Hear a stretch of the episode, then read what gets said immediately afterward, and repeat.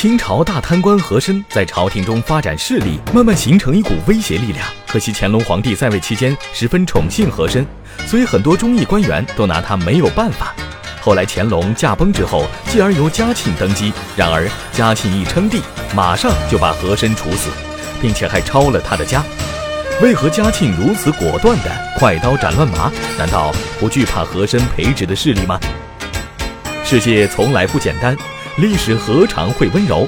这里是历史印记，为您讲述你所不知道的历史故事。和珅非常懂得拍乾隆马屁，从而博取了乾隆的信任。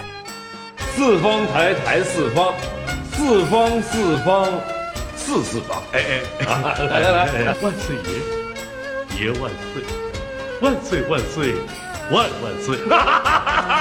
和珅呐，你怎么一上口就来了？啊，皇上是这样，呃，这句话奴才是白天想，夜里念，总在心里记着，连做梦的时候都念叨着，所以一张嘴就来了。好啊，好马屁呀！和珅这个人朕喜欢他，很多事情朕都交给他办，他办过的事儿朕没有不喜欢的。知道为什么吗？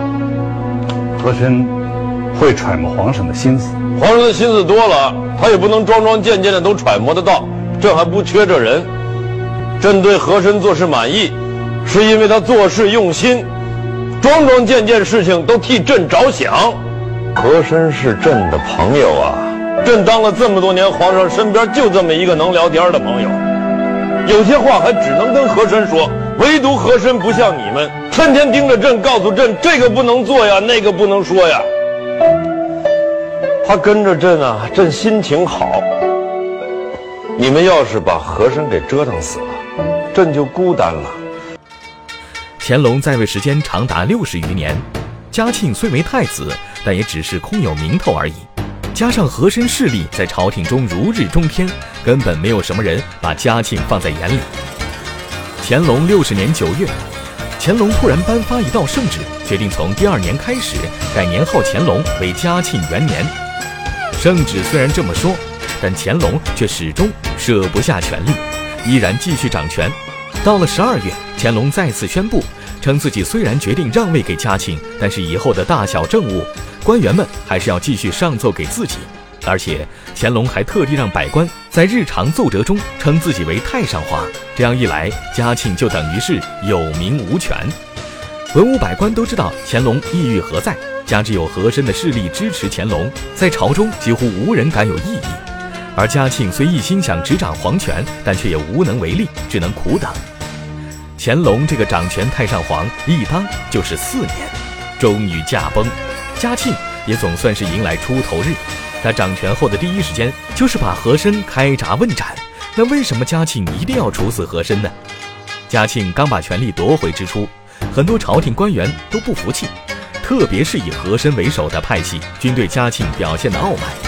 嘉庆此时若想坐稳龙椅，就必须给大家一个下马威。所谓新官上任三把火，皇帝上任更是如此。和珅是已故太上皇乾隆的亲信红人，这时拿他开刀最能威慑众人。解决了和珅，就说明着乾隆的时代已经过去，大家应该顺应时势，不然就跟和珅一个下场。纵观和珅的权力源自乾隆帝的赋予，为此许多大小官员在升职都通过拉拢和珅，从而再次获得乾隆的赏识。而和珅通过此流程开始发展自己的势力，并且大肆敛财。然而乾隆帝一去世，和珅也是十分焦虑。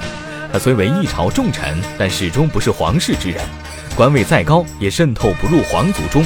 而此时刚上任的嘉庆因公在私，都不会放过和珅。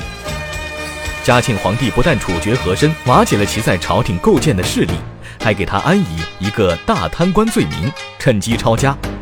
坊间传言，和珅当了二十余年内阁大臣，结交达官贵人甚多。多方人物经常给他送钱送物，和珅还以公谋私，侵吞大清大批国产。《清史稿》中描述，和珅府中藏有白银衣物过千余万，拆开泥墙发现黄金二万七千两，在他的个人仓库里又发现七千两黄金，在地窖内埋藏的白银高达三百多万，这还不计算一批奇珍异宝、名家书画以及各地当铺的存款存物等。因此百姓中流传着一句话：“和珅倒，嘉庆保。”